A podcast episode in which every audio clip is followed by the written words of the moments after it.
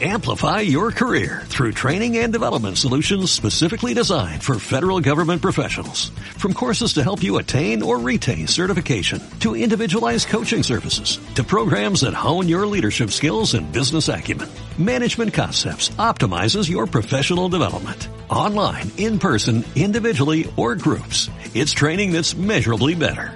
Learn more at managementconcepts.com. That's managementconcepts.com.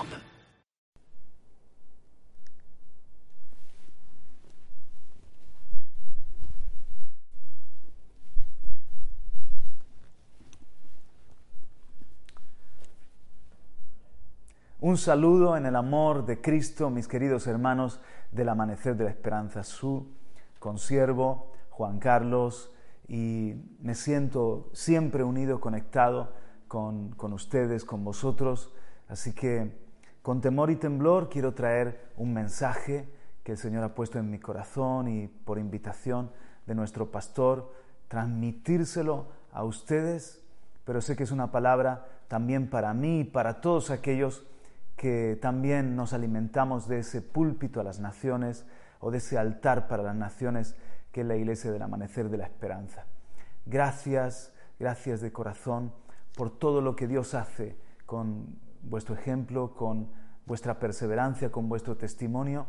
Aquí en España somos muy edificados, nos sentimos tan cerca a pesar de la distancia y es por eso que, aunque estoy aquí a miles de kilómetros de distancia, Hoy es como que me siento en el comedor de vuestras casas, en el salón de vuestras casas o en el local donde normalmente adoramos como si estuviéramos juntos en la presencia de Dios. Y quiero presentar este momento de la palabra al Señor. Gracias, Padre.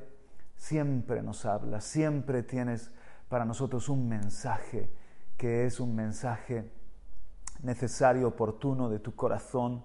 Gracias, Señor, por tanto que nos das a través de nuestro pastor Juan Radamés y los otros siervos. Tú, Espíritu Santo, siempre te estás moviendo, siempre nos estás cuidando y alimentando. Eres bueno, Padre, eres, eres fiel. Y yo sé que en este día también tienes un mensaje para nosotros y tu palabra no volverá a ti vacía, sino que cumplirá el propósito. Queremos ser fieles con el llamado del reino, obedecer lo que tú nos hablas y ser sencillos a la hora de recibir tu palabra como leche pura, Señor, que necesita tanto nuestro corazón, nuestra vida. Que sea Cristo glorificado en este día, como siempre te lo pedimos en el nombre de Jesús. Amén y amén. He titulado a esta palabra golpea la tierra. Está basada en Segunda de Reyes capítulo 13, desde el verso 14 hasta el 19. Sin embargo, no quiero todavía leer, sino compartir algunas notas que introducen de alguna forma el mensaje que Dios me ha dado, la esencia del mensaje que Dios me ha dado. Estamos en, en días donde hay una impresionante guerra espiritual y muchas cosas nos están golpeando malas noticias, una pandemia que ha afectado a todas las naciones, la pérdida de seres queridos, lo hemos llorado, la crisis económica, etc. Golpes son parte de la vida en diferentes áreas, en, lo físico, en lo emocional, eh, aún en lo espiritual, en lo familiar, pero en este tiempo, de verdad que nos hemos hecho más fuertes porque hemos sido, si cabe, más golpeados. El enemigo, el enemigo hace un trabajo de matar, robar y destruir y para ello él golpea. Él golpea con incredulidad.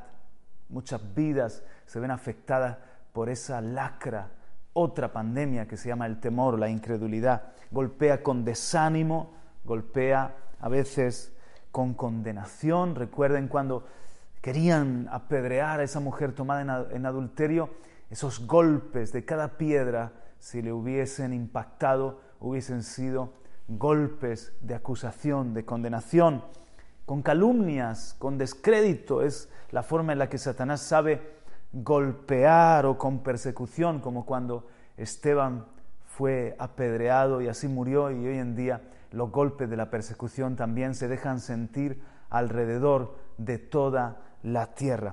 ¿Qué intenta golpear? Como digo, estamos en una guerra espiritual en la que necesitamos siempre tener fuerte, ungido el escudo de la fe, porque Satanás el diablo manda dardos, flechas encendidas para golpear, para golpear quizás nuestra mente, nuestra salud o quizás nuestra familia, nuestras finanzas, posiblemente la familia, como digo, en cuanto a relaciones eh, no solamente en casa, sino con otros seres queridos, o golpear la iglesia en general, el ministerio, los golpes están ahí y llueven quizás con más fuerza. Pero hay una buena noticia y es que Dios también golpea. Dicen en el refrán popular que el que golpea primero, golpea dos veces. Y sabes, aunque el enemigo, el reino de las tinieblas, se dedica a eso, a matar, como antes mencionábamos, robar o destruir, sin embargo, recordamos en este día que Cristo lo golpeó primero, que el Señor lo golpeó, como se anunció en Génesis, que la simiente de la serpiente iba a morder en el calcañar pero la simiente de la mujer, refiriéndose a Cristo, iba a golpear a la, a la serpiente en plena cabeza. Y ese es nuestro Señor Jesucristo. Él en la cruz del Calvario expuso públicamente y triunfó en aquella cruz sobre los principados, las potestades y golpeó el reino de las tinieblas y a Satanás en plena cabeza. Además Dios, vemos en su palabra que Dios golpea las naciones y hace caer imperio. Recordaréis conmigo cuando Moisés y Aarón, que tenían la vara, esa vara que representaba la autoridad de Dios. Entonces con esa vara el Señor les manda, golpea el Nilo, las aguas del Nilo, y cuando las golpearon se convirtieron en sangre, que fue la primera plaga.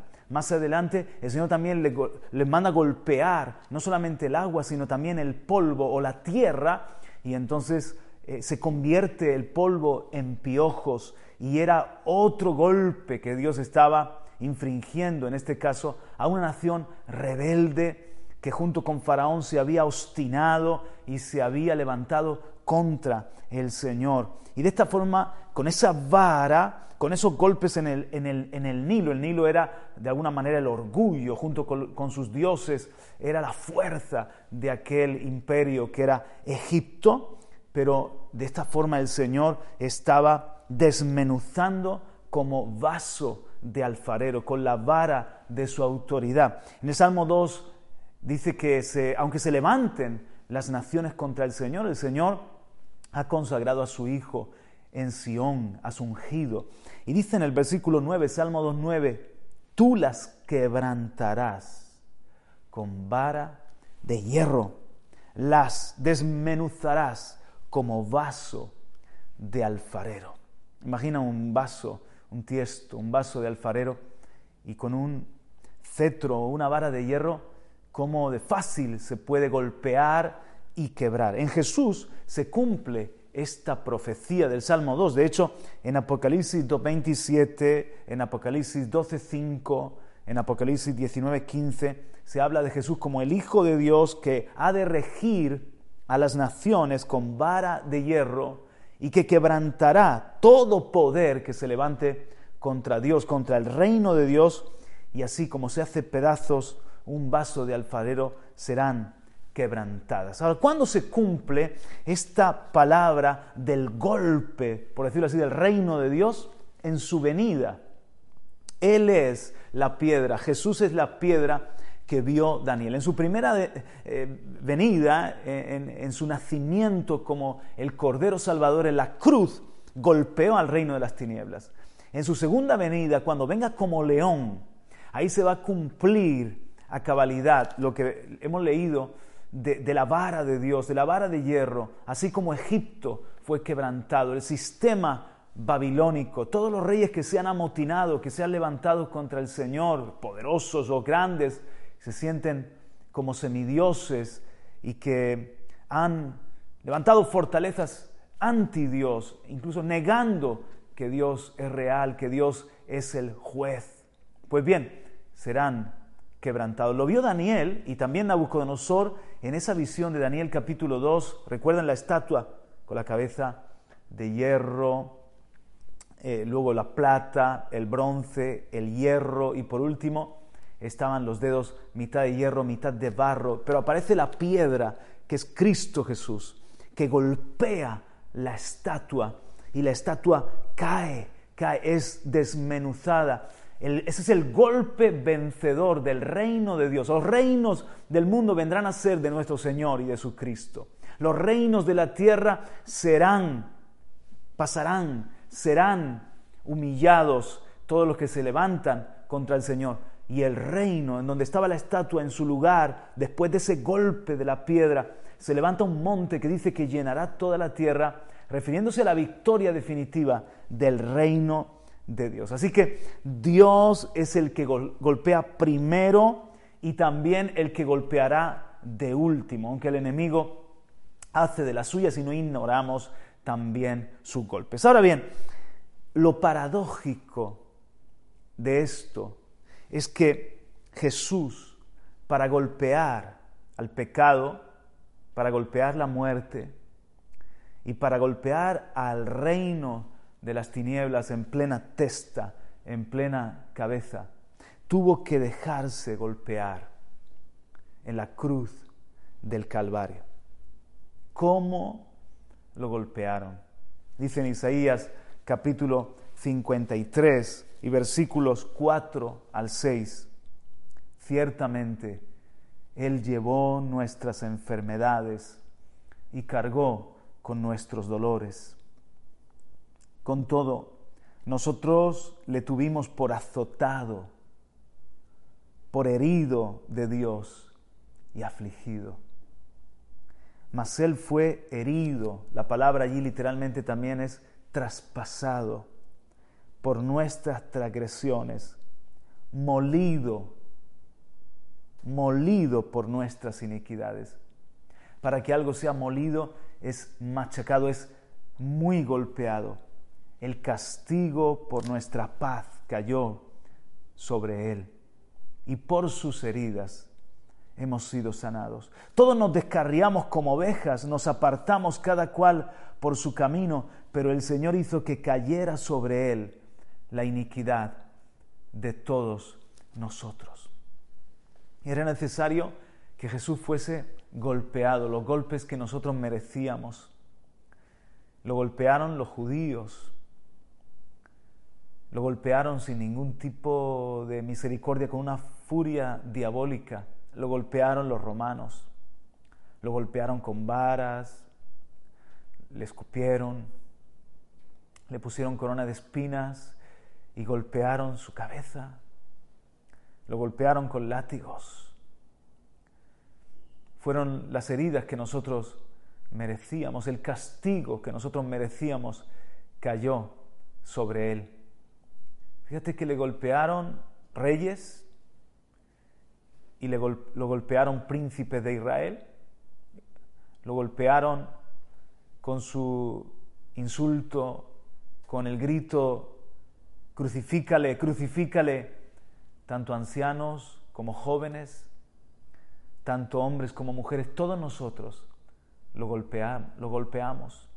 Por nuestros pecados fue Jesucristo a la cruz del Calvario, se dejó golpear. Y dice que por sus heridas nosotros hemos sido salvados. Eso que parecía la derrota, se convirtió en el golpe del reino de Dios. Hasta los discípulos lo golpearon también, sus propios discípulos, cuando un Judas lo traicionó, cuando un Pedro lo negó, cuando los demás tuvieron miedo y lo dejaron solo. Eso también son otro tipo de golpes. Sin embargo, eso que parecía la noche, eso que parecía la derrota, no era otra cosa sino la victoria del reino de Dios, porque allí Cristo venció la muerte, allí Cristo haciéndose pecado, venció al pecado, ese fue el triunfo sobre el reino de las, de las tinieblas, ahí golpeó y recuperó, con esa muerte recuperó las llaves, la autoridad de la muerte y de la vida. No solamente, fíjate, esto estaba profetizado, como hemos leído en Isaías 53, sino que hay una figura que es muy importante en el Antiguo Testamento, cuando con la vara, la vara que representaba la autoridad de Dios, la vara que también había sido usada para golpear el Nilo, para golpear la tierra de Egipto, en definitiva como un instrumento de juicio, si te das cuenta. Esa misma vara, le dijo el Señor a Moisés, que con esa vara golpeara la peña. Cristo es la peña de Oreb. Y, y el pueblo tenía sed. Y entonces Moisés golpeó la peña con la vara y salió agua para abastecer la sed de todo el, pueblo. Y era un símbolo profético de esa, de esa piedra, esa roca que los seguía. Y esa piedra es Cristo. Cristo es esa peña de Oreb que fue golpeado con la vara de la autoridad de Dios. O sea, la ira, el juicio que nosotros merecíamos cayó sobre Jesús. Pero en ese sacrificio de ese sacrificio mana la salvación, de ese sacrificio como de la peña del desierto para toda la humanidad, para todos los hijos e hijas de Dios, todo el pueblo. Ahí está la provisión, la fuente de perdón, de salvación, el agua que sacia nuestra sed. Nosotros ahora podemos tener perdón de pecados, beber de las aguas porque Cristo fue golpeado, porque Cristo tenía que cumplir ese símbolo de ser levantado y como una peña, como una roca, con la vara del castigo, ser golpeado. Gracias, Señor Jesucristo. Por eso no podía ser golpeado una segunda vez. Los símbolos proféticos son, son muy importantes. Y, Moisés, él, él, se enfureció, eh, y de alguna manera perdió los estribos por la dureza del pueblo y en una segunda vez ahí en números dice que golpeó otra vez la peña y, y, rompió la tipología. ¿Por qué? Porque Cristo no va a ser crucificado otra vez. Ya no hay otro sacrificio porque es un sacrificio hecho una vez y para siempre. Entonces Moisés no tenía derecho de usar la vara a su antojo, de golpear como él quisiera. esa vara de autoridad representaba el gobierno de Dios y, Moisés cometió una torpeza al usarlo indebidamente. Después quizás vuelvo sobre este punto. Hemos visto que hay una guerra, hemos visto que Satanás golpea, que Dios mismo directamente golpea, golpeó a Egipto, proféticamente golpeará al, imperio, digamos, del anticristo, a los reinos rebeldes, como esa piedra de Daniel. Hemos visto que el Padre permitió que el Hijo fuese golpeado para que haya esa provisión de salvación. Pero mi mensaje se titula Golpea la tierra. Es un mensaje de Dios, es una palabra de Dios hacia nosotros. O sea, el Señor nos quiere enseñar o recordar a nosotros el arte de golpear. Y ahora sí que quiero leer aquí en Segunda de Reyes, en el capítulo 13, desde el versículo 14, por supuesto, un pasaje que es muy conocido del profeta Eliseo, muy profético, y lo vamos a aplicar en una manera que, desde el principio vas a entender por qué el Señor nos dice hoy, golpea la tierra. Segunda de Reyes 13, 14, cuando Eliseo se enfermó con la enfermedad de la cual había de morir, Jehoás, rey de Israel, descendió a él y lloró sobre su rostro y dijo, Padre mío, Padre mío, los carros de Israel y sus hombres de a caballo. Y Eliseo le dijo, toma un arco y flechas. Y él tomó un arco y flechas. Entonces dijo, el dijo Eliseo al rey de Israel, pon tu mano en el arco. Entonces, ¿verdad? Jehoás puso la mano en el arco con una flecha y Eliseo colocó su mano sobre las manos del rey. Y dice, dijo Eliseo, abre la ventana hacia el oriente. Y él, entonces Jehoás la abrió. Entonces Eliseo dijo, tira. Y él tiró. Y Eliseo dijo, flecha de victoria del Señor. Y flecha de victoria sobre Aram, porque derrotarás a los arameos en Afec hasta exterminarlos. Entonces añadió, toma las flechas, evidentemente las otras flechas que estaban en la aljaba. Y Jehová las tomó y dijo al rey de Israel, Eliseo al rey de Israel, golpea la tierra. Ahí está el título del mensaje, golpea la tierra. Y él, Jehová, la golpeó tres veces y se detuvo. Y el hombre de Dios, Eliseo, se enojó con él y dijo, deberías haber golpeado cinco o seis veces. Entonces hubieras herido a Aram hasta exterminarlo. Pero ahora herirás a Aram solo tres veces. Debemos saber golpear la tierra, golpear con fe. Jehová evidentemente no tenía mucha fe en, en lo que estaba pasando, en lo profético de ese acto. Golpear con insistencia si Jehová se hubiese entendido la repercusión de lo que estaba pasando, quizás hubiese golpeado hasta, hasta que Eliseo le, le dice para o hasta que se rompen las flechas. No ser escasos, golpear con generosidad. Pero este rey evidentemente era indigno de la honra que tenía de ser príncipe o rey en Israel. Ahora, aplicando este pasaje, aplicándolo a nosotros, veo aquí que la flecha de victoria es Jesucristo. Esa flecha que se abre la ventana y es lanzada representa la flecha de victoria sobre los enemigos que es Cristo Jesús. Se abrieron las ventanas del cielo y el Padre dijo ahí envío a mi Hijo la flecha de la victoria sobre el reino de las tinieblas que golpea, que golpea en fe, que golpea a Aram, a los enemigos del propósito. Cristo es esa flecha que fue enviada, lanzada. Pero nosotros somos las flechas del aljaba. Aplicando el Salmo 127, 4 y 5, que dice que los hijos tenidos en la juventud son como flechas en las manos del guerrero. Así son los hijos tenidos en la juventud. Nosotros somos los hijos de, de Jesucristo. Él, muere en la cruz joven y nuestro Dios es un Dios joven. Y nosotros somos las flechas de su aljaba, porque dice, bienaventurado el hombre que, de, ella, de ellos, de los hijos, tiene llena su aljaba. Nosotros somos las flechas de la aljaba de Jesús.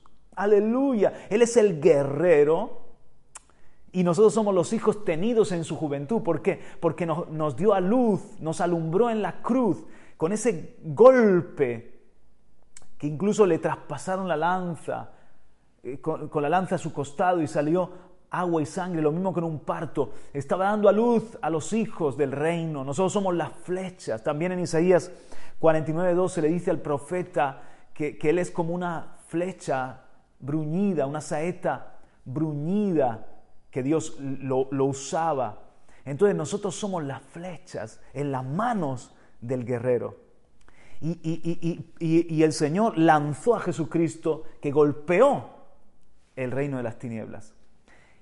Sin embargo, ahora nosotros tenemos que completar la victoria. Tenemos que tomar esa victoria de la flecha de la victoria y golpear la tierra. El Señor quiere, el Señor no es un rey escaso, el Señor no es un rey eh, eh, ignorante como Jehová, sino que el Señor es, es, es el Dios que lo hace todo perfecto y nos quiere tomar a nosotros y con nosotros golpear la tierra, golpear la tierra. Dios quiere usarnos como flechas de victoria, que con el poder del triunfo del Calvario nosotros golpeemos la tierra y entonces la victoria de Jesús no sea parcial, sino que sea total hasta su venida. Que podamos ganar. Nuestros golpes son golpes de amor, nuestros golpes son golpes de salvación. El nombre de Eliseo implica que el Señor es el Salvador. Nuestros golpes no, estamos hablando en una forma bélica, épica, pero se entiende perfectamente que, que, nos referimos a vencer con su luz, a golpear con su amor, a salvar otras vidas, a llenar la tierra de su gloria, del conocimiento de Jesucristo. En todo caso, golpear a los principados potestades, porque nuestra lucha no es contra carne y sangre, sino contra principados y potestades. Pero entendemos perfectamente la tipología. La flecha lanzada es Cristo y Él es flecha de victoria. Nosotros somos los hijos, las flechas de la aljaba. Y el Padre quiere usarnos para golpear la tierra, golpear desde ese minuto uno que Jesús resucita, ya están ahí 120 flechas o, 500 flechas, como queramos verlo, los primeros discípulos, y el Señor comienza, comienza a golpear, a vencer, a, a traer salvación a otros, a multiplicar la salvación en otros y quiere hacerlo también en este tiempo donde vemos que están estos golpes de la pandemia, de la economía, crisis democrática, política, crisis de fe, también una devastación moral y espiritual. Nosotros somos flecha de victoria. Nosotros tenemos que traer golpes de vida, golpes de esperanza y de salvación. Hay un golpear que todos conocemos bien, por eso eh, el mensaje se titula Golpea la tierra y, el golpear cuando pensamos siempre parece los golpes de la violencia. También dice Proverbios 12 y 18 que hay palabras que son como golpe de espada, hay palabras que hieren. Y en la carne hay unos golpes cuando, cuando hemos traicionado, hemos golpeado, cuando hemos calumniado o murmurado, hemos golpeado, con nuestra indiferencia hemos podido golpear. Pero hay un golpear en el espíritu, un arte de golpear en el espíritu que debemos practicarlo. dos formas que, me parece que todos pensamos ya, ya en los que somos conocedores de la escritura, pensamos en estos pasajes cuando hablamos de golpear. El primero es Lucas, y si me quieres acompañar, fenomenal, si no te lo leo, Lucas en el capítulo 11 y versículo 5 es el golpear de la oración. Es el golpear de la oración. Nosotros podemos golpear el cielo, podemos golpear la puerta de papá. ¿Verdad? Cuando éramos pequeños y teníamos una noche mala, nos dolía el estómago, o todavía hemos tenido una pesadilla e íbamos a la, habitación de papá y mamá y golpeábamos y si dormían profundo, insistíamos y se abría la puerta que era nuestra seguridad, que era, que era nuestro confort para, para poder pasar esa noche mala, esa noche difícil. Nosotros podemos golpear la puerta de papá y nunca nos la va a dejar cerrada nunca vamos a, encontrar un reproche en Él de que golpeemos en oración, sino que esa puerta se abre y está nuestro Padre que tanto nos ama. Dice Lucas 11, 5, cuando Jesús está enseñando sobre la oración, y enseñó así, de esta manera, también les dijo, supongamos que uno de vosotros tiene un amigo y va a él a medianoche y le dice, amigo, préstame tres panes. Llama, ¿verdad? Desde afuera, porque a medianoche, amigo, préstame tres panes. Porque un amigo mío ha, llegado de viaje a mi casa y no tengo nada que ofrecerle.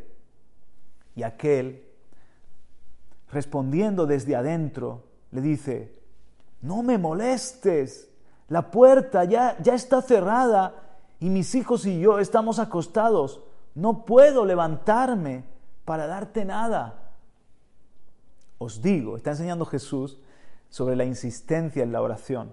Os digo que aunque no se levante a darle algo por ser su amigo, no obstante, por su importunidad, se levantará y le dará cuanto necesite.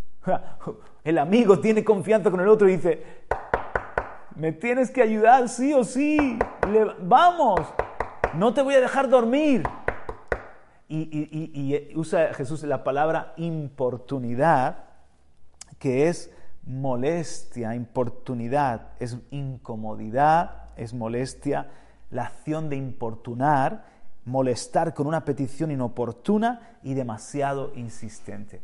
Ahora, cualquiera que leyese esto dice, bueno, es que Dios no nos quiere hacer caso en absoluto, porque a continuación Jesús enseña de Dios como un padre, dice, cualquiera de vosotros, ¿qué padre? Si su hijo le pide pan, no le da una piedra, si su hijo le pide un pescado, no le da un escorpión. Si vosotros le pedís al Padre cosas buenas, Él las da. Si vosotros le pedís al Padre el Espíritu Santo, no creéis que lo dará. Si Él quiere lo bueno para vosotros. Es más, Él es tan bueno que cuando le pedimos algo malo, no nos lo da. Y eso también es una buena respuesta a nuestra oración, quizás una oración que no sabemos bien ni lo que estamos pidiendo. O sea, que no se trata del corazón de Dios, no es que Dios es perezoso y, y no quiere abrirnos la puerta, Él es ese Padre que la abre, que nos atiende, que nos auxilia. Pero sí es cierto que Jesús nos está enseñando a ser molestos en el cielo, a hacer ruido en el cielo, a golpear allí a la puerta. Porque a continuación Jesús en el verso 9 dice, y yo os digo, pedid y se os dará. Buscad y hallaréis. Llamad y se os abrirá. Porque todo el que pide recibe y el que busca halla y al que llama, al que llama se le abrirá.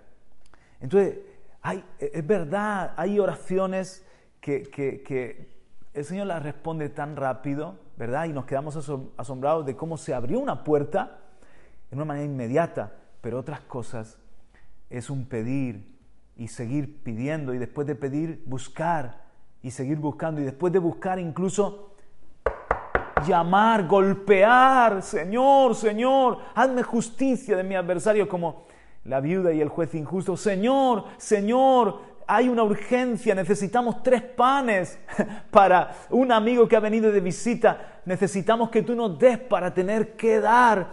Estamos en la medianoche y no tenemos nada en casa, porque yo me siento así, que si Dios no me da, yo no tengo nada, y que estamos en la medianoche oscura y que la única puerta de provisión es la del cielo, y estamos en un tiempo donde hay que saber hacer ruido con esa confianza y con esa fe, siendo molestos, inoportunos, Señor, Señor, papá, papá.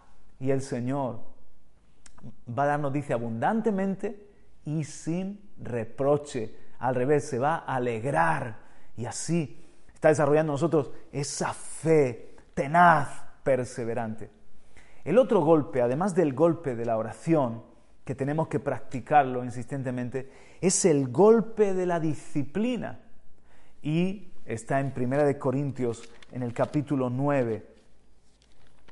Espero que esta palabra no se haga ni mucho menos demasiado extensa y, puedas acompañarme un poco más porque estamos en lo importante, entrando a lo importante de este mensaje. En Primera de Corintios capítulo 9 y verso 26, el apóstol Pablo dice, por tanto, yo de esta manera corro. No corro como sin tener meta.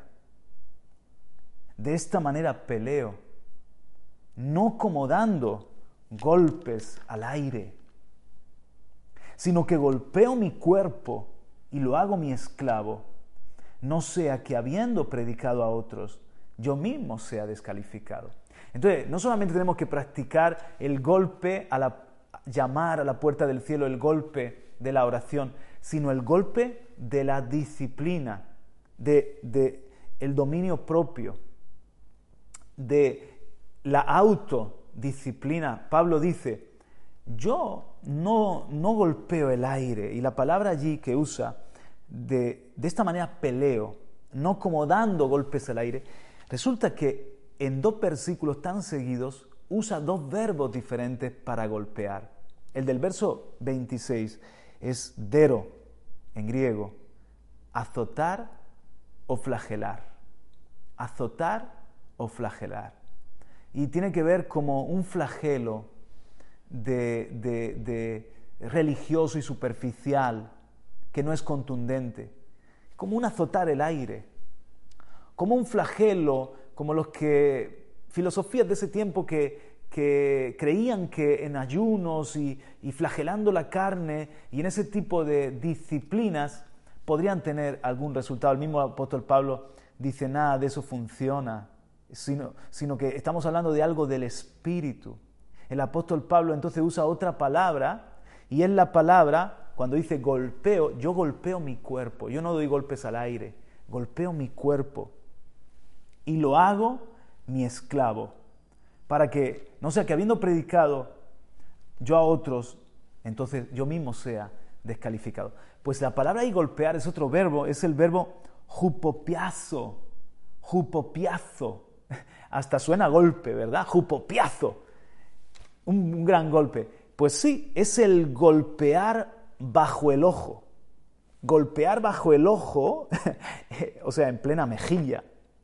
Noquear a un rival, también se puede traducir así, como dos púgiles, es el golpe de noquear a un rival o también subyugar. Por eso dice, lo hago, se le traduce también, lo hago mi esclavo. Entonces, ¿qué es ese golpear el cuerpo? Evidentemente estamos tomando la victoria del Calvario. Jesús allí está venciendo a nuestro viejo hombre y a nuestro pecado. Es con, Pablo decir en Romanos 6, junto con, eh, con Cristo allí, eh, eh, en el bautismo, cuando fui bautizado, fui bautizado en su muerte. De manera que mi pecado fue reducido a la impotencia, el cuerpo de muerte, el pecado fue reducido a la impotencia. Es decir, con Pablo en Gálatas 2.20, con Cristo estoy crucificado. Entonces cada día golpeamos el gran enemigo que tenemos, que más incluso perverso o, más duro contrincante que Satanás el diablo, es este hombre viejo con el que convivimos, la carne de cada uno de nosotros. Y siempre tenemos un combate día a día, pero Dios nos ha dado la victoria y Pablo sabía, yo no puedo dejar que el viejo, e, el, el hombre viejo carnal, ande suelto molestando, tengo que noquearlo cada mañana. Cada mañana tengo que tomar la cruz con Cristo declarar que al hombre viejo, al pecado, le doy un golpe, está vencido. El golpe se lo dio Cristo en el Calvario. Allí Cristo cuando estaba muriendo, yo estaba muriendo. Él murió en mi lugar, Él me representó. Allí mi carne está reducida a la impotencia. Entonces allí se produce la liberación, la libertad de el, estar subyugados al pecado. Ya no somos esclavos del pecado. Romanos 6, Romanos 7, ya no somos esclavos del pecado. Aleluya, Romanos 8. Ahora la, ley del Espíritu de vida en Cristo me ha liberado de la ley del pecado y de la muerte. Ahora puedo vivir en la novedad del Espíritu, libertad. Y, entonces su, yugo, mi cuerpo y mi mente, lo golpeo mi cuerpo, quiere decir el dominio propio, porque Pablo decía, yo, mi, cuerpo no me puede gobernar a mí. La pereza, eh, eh, los placeres, los apetitos. No, no, no vamos a proveer para los deseos de la carne, vamos a proveer para los deseos del espíritu. Entonces, golpeo mi carne, está vencida, me despojo del pecado del hombre viejo y también todo lo natural, mente, alma, cuerpo, lo golpeo en el sentido de que lo someto es un siervo de Cristo, es un instrumento del, Señor, es un templo del Espíritu Santo. Ahora, cuando nosotros tenemos esas dos cosas, ya esto es poderoso. Cuando sabemos golpear con el golpe de la disciplina nuestra propia vida, que no son golpes religiosos, que no son los latigazos, eso y, lo que antes decíamos, los flagelos, flagelos superficiales. Estamos tomando por la fe la victoria de Jesús. Con Cristo yo morí al hombre viejo y soy nueva criatura y vivo eh, por el Espíritu en el Espíritu y, desde el Espíritu tengo un, un fruto que se llama dominio propio. Porque no me ha dado Dios espíritu de cobardía, sino de poder, de amor y de dominio propio. Entonces, ejerzo disciplina, dominio propio para cuidarme. Dice Pablo, si yo no lo hago, yo mismo puedo ser un heraldo que he predicado a muchos y ser descalificado. Que por cierto estamos viendo cómo en el ministerio están cayendo hombres y mujeres de Dios que han sido heraldos para otros y están apareciendo, es triste, pero, pero es, es, es para aprender, están apareciendo escándalos o noticias que, que, que, que nos, nos muestran que tenemos que cuidarnos cada uno, de nosotros. Pablo dice, mire el que esté firme, que no caiga. Son los últimos tiempos, los tiempos de estar alerta, de velar y de tener bien sometido el cuerpo, el alma, la mente, el, cuerpo, el alma y con Cristo crucificado, el hombre viejo, la mujer vieja, la carne. Ahora, gente que sepa golpear la carne y gente que sepa golpear el cielo en oración es gente que golpea la tierra con poder. Dios la puede usar como esa flecha que golpean la tierra y ejecutan o, o, extienden la victoria de Cristo, que es la flecha de victoria. Cuando golpeas bien tu vida y cuando golpeas bien el cielo en oración, también podrás golpear la tierra. De hecho, la mejor forma de golpear la tierra es golpeando la puerta del cielo en oración. A veces lo que está pasando donde nadie nos ve, el ruido que estamos haciendo en el secreto, golpeando la puerta del cielo, está produciendo un impacto en las puertas del Hades. Está golpeando las estructuras infernales, satánicas de la tierra. Está golpeando la tierra, haciendo avanzar el reino de Dios. Te quiero decir una cosa, Dios necesita golpeadores. Eh, otra vez, Dios necesita golpeadores que sepan, que tengan el arte, que practiquen el golpear, que se dejen en las manos del Señor, del Rey, no el Rey Joás, sino el Rey Jesucristo, se dejen usar para golpear la tierra. Te pongo dos ejemplos para terminar de golpeadores. El primer golpeador es David. Mira, David golpeaba el corazón de Dios con sus cánticos y oraciones desde bien pequeño.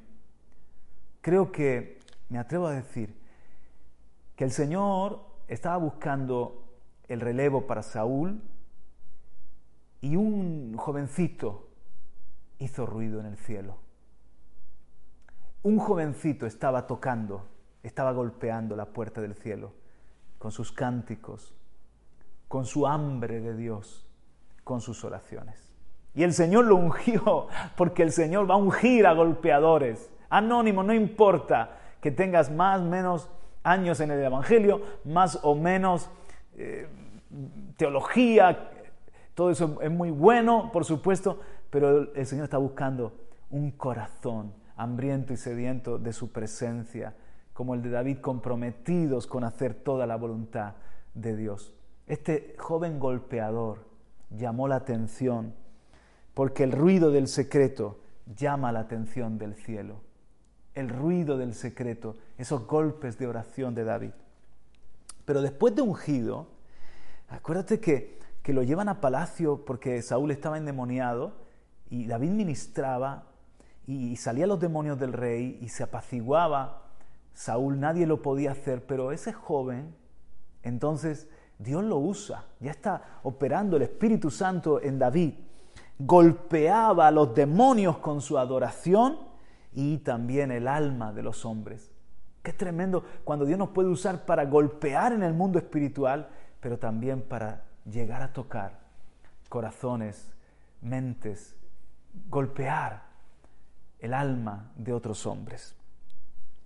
Entonces también David golpeaba con su onda. Yo me lo puedo imaginar porque él era un buen trabajador, era un buen pastor si vemos su historia, nos vamos a dar cuenta de que él sabía pastorear bien, era diligente en su trabajo natural.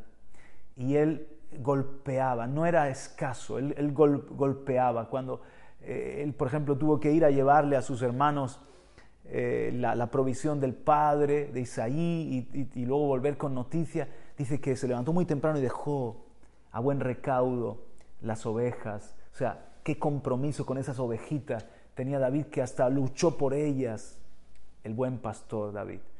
Entonces yo me lo puedo imaginar que él sabía golpear en su trabajo. Me lo imagino practicando con la onda, practicando con la onda y con la piedra, golpeando a lo mejor eh, piedras, ramas, objetivos que se, que se ponía, porque él sabía que quizás en un día tendría que defender sus ovejas. Y efectivamente golpeó con sus piedras al oso y al león. ¿Qué fuerza tendría ese proyectil ungido que golpeaba al oso, que golpeaba al león? Porque no, no lo hizo dos ni tres. No lo hizo. Dios necesita buenos profesionales y gente excelente que todo lo que hagamos, que, que, lo hagamos, que golpeemos una y otra vez y otra vez y otra vez y otra vez y cada vez lo vamos a hacer mejor y cada vez vamos a, a ser más efectivos, no gente escasa sino gente generosa y excelente en todo lo que hace. Claro, finalmente se preparó para lanzarle la piedra al gigante. Sí, estoy de acuerdo contigo, esa piedra la dirigió el cielo, esa piedra era sobrenatural, pero Dios se usa de los golpeadores que han sido diligentes, que han sido responsables. Jehoás limitó el obrar de Dios por, por ser negligente, por ser incrédulo, David, David era un golpeador, un golpeador, un golpeador. Y cuando llegó el momento, se prepara el caballo para la batalla, para la victoria. Pero la victoria es del Señor, la gloria es para el Señor. Pero David también se preparó. También aprendió luego a golpear con armas de guerra como guerrero, con su espada, su escudo, su lanza y todo lo demás, no solamente ya con la onda. Pero cuando es rey, me llama la atención que él, él estableció adoración golpeante. Él, te lo repito, él estableció en Jerusalén adoración golpeante. David tuvo revelación del modelo del cielo donde había, David vio que en el cielo hay adoración continua, 24 ancianos, ¿verdad? Los ángeles que adoran. Y allá en Sión, en, el tabernáculo de David, hizo 24 grupos turnos de adoración y había constante adoración, adoración golpeante. No era una vez al año. David, cuando fue a llevar la presencia, la primera vez, y, el arca, ¿verdad? Y el arca cae, todo lo que pasó con Uza. David sabía, tengo que golpear otra vez, lo vuelvo a intentar. No me, no, no, no, no me quedo de brazos cruzados. Bueno, ya está, no no ha podido ser.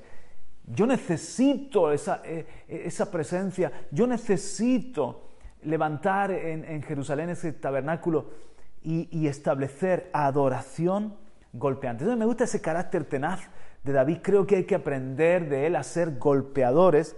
Y entonces aquí descubrimos, junto con David, otras formas de golpear. Hemos, hablado de los golpes de la oración y los golpes también de la disciplina. Pero ahora el golpe de la adoración, el golpe de la adoración, qué poderoso es. De hecho, en Isaías 30, 32 dice, y cada golpe, ¿os acordáis esa, esa canción? Cada golpe de la espada de Dios es con pandero, con trompeta y tambor. Pero está basada en este versículo, Isaías 30, 32. Y lo he buscado en el original y tiene una profundidad Dice, y cada golpe de la vara que el Señor descargue será con tamboriles o panderos y arpas, que son cítaras o liras. Entonces, fíjate que el tambor o el pandero hay un golpe. La cítara, la lira o el arpa, también hay un, rasgar, hay un golpear. Pero te lo voy a leer. Mira, dice, y cada golpe de la, vara que el Señor descargue será con tamboriles y arpas.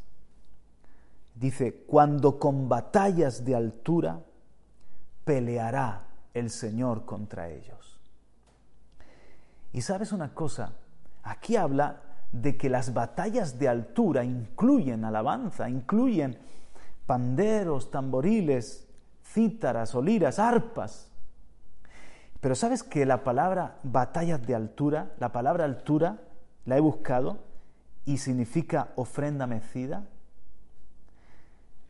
ondulación de las ofrendas de sacrificio cuando se agitan y se elevan, ese humo, esa ondulación. Lo que está diciendo es que las batallas el Señor las peleará con ofrendas mecidas, con la ondulación de la ofrenda de los sacrificios cuando se agitan. La ofrenda se mece, ¿verdad? Se mece. El, humo, de alguna manera, hace esa, una, una ondulación. Y lo que está diciendo el Señor es que los golpes del pandero, los golpes de los tamboriles, el rasgueo del arpa, los golpes de, las liras equivalen a, ofrendas que se sacrifican, mecidas para el Señor, a una ondulación que llega al cielo, que golpea el corazón de Dios. Este golpe de la adoración, esto es adoración golpeante, es una forma, claro, evidentemente no hay nada de magia en, un tambor, en un pandero, en una guitarra, en un arpa, en una lira, ni en ningún instrumento. Me refiero a un David, a un ungido, a un adorador, a un ministro, y todos lo somos, que entendemos que nuestros cantos, nuestras palmas, nuestro tambor, nuestra cítara o, guitarra, nuestra entrega, cuando juntos damos un sacrificio de alabanza, eso hace un ruido en el cielo que va más allá de las notas. Eso hace un ruido en el cielo, esa adoración golpeante. Eso hace que tinieblas huyan, eso hace que el Señor movilice ángeles, que el reino avance. Otra vez lo voy a leer. Cada golpe de la vara que el Señor descargue será con tamboriles y arpas, cuando con batallas de altura peleará contra ellos. Aleluya, batallas de altura necesitamos en este tiempo seguir con golpes de adoración. Otro golpe es el golpe de confesar la palabra de Dios. En Proverbios 12 y 18 lo dice a, lo negativo, que hay palabras que son como golpe de espada. Pero cuando la palabra de Dios la hablamos por el Espíritu, como Jesús en el desierto, son golpes de espada. Escrito está. Es poderoso. Cuando el Espíritu Santo, porque eh, vuelvo a la tipología, el rey tenía las flechas en la mano y golpeaba. Entonces, no soy yo que tengo al rey, es el rey que me tiene a mí. Yo soy la flecha que el, que el rey usa y golpea. Cuando el Espíritu Santo me inspira y, y, puedo confesar palabra, son golpes de espada de Dios. Y luego también quería comentarte el golpear profético, que tenemos un ejemplo en lo que hizo Eliseo con Jehoás, actos proféticos que el Espíritu no quiere hacer. A veces ondear una bandera, tocar un shofar, cuando por el Espíritu el Señor nos dice, unge mientras tu hijo duerme, unge su habitación. Actos proféticos, a veces una ofrenda puede ser guiada por el Señor y puede ser un golpe de victoria, un acto profético. En fin, Quiero decirte, sigue golpeando. No nos cansemos de golpear, seamos contundentes, seamos generosos, golpeemos la tierra hasta que Cristo venga que nos halle golpeando, golpeando con la intercesión. Queridos intercesores del amanecer de la esperanza, gracias, gracias por orar por las naciones, gracias por orar por los pastores, gracias por orar en estos tiempos. No os deis descanso, sigan golpeando, sigan golpeando. Hay los que hemos caminado con el Señor nos, damos cuenta de que hay golpes potentes, como ese nocao, ¡pum! Hay golpes que son potentes que en un momento dado por el Espíritu hay una oración que brota o hay una palabra que brota. Hay por el Espíritu dentro de nuestra reunión una canción que despunta y que sabemos que está golpeando. Es un golpe potente, pero también está el goteo está el golpe constante. Es, también muy poderoso. Necesitamos una cosa y la otra. Necesitamos el, goteo. ¿Verdad? Eh, dice que, que, esa mujer necia que es como gotera, como una gotera, una de las torturas de la Inquisición y de todos los malvados, e, e, era un goteo. Porque un goteo parece nada, pero cuando pasan horas o cuando pasan días, una gota perfora la roca. la insistencia, la constancia. Y es el Espíritu Santo el que nos da la perseverancia, porque uno de los frutos del Espíritu es la paciencia o la perseverancia. Entonces, por supuesto, hay momentos contundentes, pero el Señor nos, llama a que abundemos y seamos constantes en la obra del Señor, constantes, abundando siempre en la obra del Señor. Sigamos intercediendo, sigamos orando, sigamos llamando, haciendo ese ruido santo. Ahí están mis hijos llamándome, llamándome. Aleluya. sigamos en, en el evangelismo. A veces no vemos resultados, Señor. Yo hablo a la gente y no veo resultado, pero irá andando y llorando el que lleva la semilla y volverá con gritos de alegría. Algún día veremos la cosecha. Sigamos ofrendando, no nos casemos de hacer el bien. Sigamos fieles, ahí como un golpeo, ni adorar nuestra adoración para el Señor. Aleluya, aún en el trabajo, cuando no tenemos trabajo, nos seguimos preparando y seguimos buscando trabajo, llamando puertas.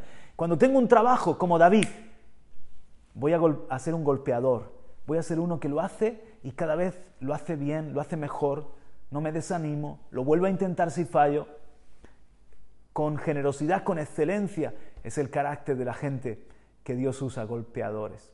He puesto el ejemplo de David y quiero terminar con este otro ejemplo y es una aplicación profética, es una aplicación más para los que tienen manto, que Dios, como nuestros pastores, en el amanecer de la esperanza y líderes, Dios les ha entregado un manto. En un sentido todos tenemos un ministerio, pero me refiero a algo que tiene que ver con Elías y Eliseo. Está en Segunda de Reyes capítulo 2, 8, verso 8 y verso 14. Segunda de Reyes 2, 8 y 14. Conocemos, ¿verdad? Ese incidente cuando Elías dobla el manto, dobla su manto, se quita el manto, lo dobla y golpea el Jordán.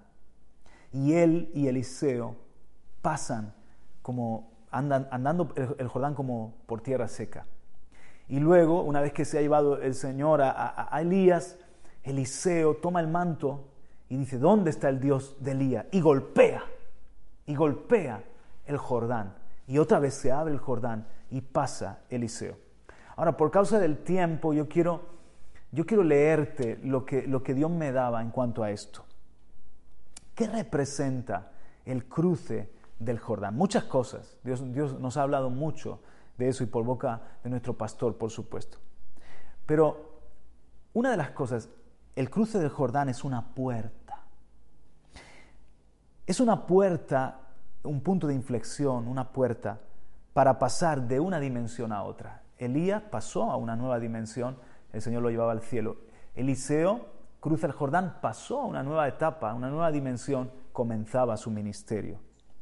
Es una puerta para pasar de un tiempo a otro tiempo. No solamente de una dimensión, de una dimensión a otra, sino de una temporada a otra temporada. El cruce de Jordán es una puerta. Pues bien, el manto que Dios nos ha dado es una llave que abre y cierra puertas. Y por el Espíritu, Dios usa a sus ministros para marcar tiempos. Te lo demuestro. Cuando Juan bautiza a Jesús en el Jordán, hubo un golpe en las aguas. En esa inmersión hubo un golpe. Juan el Bautista usaba su manto con el ministerio que Dios, le había dado de preparar el camino y de arrepentimiento, golpeó las aguas con el bautismo de Jesús. Y en eso se abre un nuevo tiempo en la vida del Señor, de comenzar su ministerio público. Cuando Eliseo manda a Naamán al Jordán, en este caso no una vez, siete veces, siete golpes, siete veces se tenía que sumergir. Eso provocó la sanidad de Naamán y que Naamán pasara de una dimensión a otra. Ahora se convirtió en un adorador del Dios de Israel. Hay golpes del manto que abren y cierran, que atan y desatan, que marcan vidas en en el simple hecho de traer una persona a los pies de Cristo y bautizarla, marcas una vida. Hay, momentos que, que Dios nos toma a los que tenemos un manto ministerial y nos usa. recuerda, es Él el que tiene la flecha, es Él el que hace esto, pero nos usa para golpear un Jordán, para abrir y cerrar tiempos, temporadas. Por ejemplo, a mí me ha pasado con, con un mensaje y yo he sabido que ese mensaje marca, es un punto de inflexión. ¿Qué me dicen del mensaje que el Señor nos trae el 31? Eh, eh, de, ese mensaje, ¿por qué? Porque en ese mensaje hay un, hay un golpe del Jordán, hay un golpe de manto, en este caso manto apostólico profético, que marca una temporada, que, que, muchas veces abre puerta a una nueva dimensión. ¿Verdad que hay mensajes que tú te das cuenta abren una puerta a una nueva dimensión? O una instrucción que el Señor nos da como pueblo, como familia, de un ayuno, de, de una humillación, de un, momento de, un, por ejemplo, lo que ha pasado con el nuevo local, es un golpe de manto, es un golpe de manto en el Jordán. Dios usa a su siervo, en este caso a sus siervos, a, los pastores, a los ancianos, a la cabeza de nuestro pastor Juan Radames, para una instrucción de abrir ese lugar y marca un nuevo tiempo, una nueva dimensión. Es un, se abre una puerta, es un golpe de manto en un Jordán. Son momentos donde hay golpes de obediencia. Y, tenemos que ser muy sensibles los que Dios nos ha puesto en el ministerio y nos ha dado un manto y una responsabilidad, un liderazgo de entender cuándo viene un golpe de manto. Golpeadores. Os he puesto el ejemplo de David, fue un golpeador. Elías y Eliseo fueron golpeadores del Jordán también. Ahora, y quiero decir también con esto que por eso no podemos hacerlo a nuestro antojo por, la señal profética que hay o por, la responsabilidad que hay. Moisés con la vara golpeó la peña fuera de la instrucción y fuera de la obediencia y fuera del tiempo de Dios. Y él mismo fue cortado, no entró a la tierra prometida. Por lo tanto, yo no creo en esos que con la autoridad que Dios me ha dado, con el manto apostólico y profético, decreto y declaro que este año va a ser, y, no han estado en el secreto y hablan de su corazón y hablan de su propia imaginación o, meten a la gente, eh, Dios me dice que levantemos una ofrenda para no sé qué y que quien lo haga, y, y de repente están usando la vara, golpeando incorrecto, están usando el manto, golpeando incorrecto, cuando dice que el Señor tiene la llave de David y Él es el que abre y nadie cierra, y el que cierra y nadie abre. Y nadie abre. Podemos cansarnos en decir paz, paz, paz, paz, paz, paz y prosperidad, como los profetas en días de Jeremías, que si la, la, temporada son 70 años de cautiverio, eso es lo que el Señor abre. Y, y por eso hay que golpear correctamente. Un ejemplo, si no me crees, es este de Eliseo con las flechas el manto de, Eliseo, que era un manto profético, es un manto que se expresa en golpear con las flechas. Y eso iba a marcar tres victorias. Dice, hubiese sido más si tú, Jehová, hubieses sido insistente y, y hubieses tenido fe como Dios quería que la tuvieras. Así que este mensaje se titula Golpea la tierra. No te canses, sigamos, no nos cansemos. Dios me habla a mí el primero. Sigamos predicando, sigamos creyéndole a Dios, sigamos evangelizando, sigamos intercediendo, adorando, orando. Tenemos armas poderosas en Dios para destrucción de fortalezas. ¿Qué tal si oramos, terminamos orando y le decimos al Señor juntos, Señor, golpea la tierra conmigo? Yo quiero ser de esas flechas de tu aljaba que usas para bendición de este mundo tan necesitado. Amén. Padre, gracias por hablarnos en este día este mensaje de tu corazón, de ánimo. Este mensaje, Señor, en el que recordamos que la oración golpea, hace ruido en el cielo, no pasa inadvertida, en el que recordamos cómo la adoración es golpe de espada Aleluya. Son batallas de altura la que tú nos llevas a, librar. cuando nuestra vida también está en una disciplina, el cuerpo bien sometidito, la carne bien crucificada junto con Cristo en la cruz. Señor, gracias porque hoy nos has recordado la victoria, nos has recordado cómo golpeaste a tu propio Hijo para que saliera agua de la peña, golpeaste al santo, al inocente en quien no había pecado, para que por sus heridas fuésemos curados. Eh, todos los golpes, todos los latigazos, sus manos y pies traspasados, todos esos puñetazos, todos esos golpes son, aleluya, son nuestra victoria. Se convirtieron en el perdón que necesitábamos, esa sangre derramada en la paz que necesitábamos y en el golpe mortal al reino de las tinieblas y a la mismísima muerte. Gracias porque tu reino vencerá, tu reino, Señor, golpeará la estatua y todo, Señor, lo que se revela contra ti será desmenuzado como vaso de alfarero y tú llenarás la tierra de tu gloria como las aguas cubren la mar. Mientras tanto, úsanos a nosotros. Aquí estamos, Señor. Úsanos como flechas de tu aljaba, los hijos tenidos en la juventud. Somos los hijos, fruto de la aflicción de Cristo. El Hijo de Dios se multiplicó en más hijos. Él es la flecha de victoria. Nosotros somos las flechas de la aljaba. Tómanos, Señor, aleluya, para golpear esta tierra y que podamos ver tus victorias, tu salvación, que podamos ver el triunfo de tu amor y cómo te abres paso en medio de la oscuridad y de la adversidad, para cambiar familias, para cambiar ciudades. Creemos, Señor, que aún hemos de ver tu bondad en la tierra de los vivientes. Gracias, Señor, Padre, por este día, por esta palabra, la hacemos nuestra en el nombre de Jesús. Amén y amén. Amén, amén. Gracias por la oportunidad, mi pastor Juan Radamés y, a todos los hermanos por la atención y con mucho amor desde aquí, desde España, sus hermanos de a los pies del Rey, les mandamos un abrazo. Sigamos golpeando, no nos cansemos. Hasta pronto.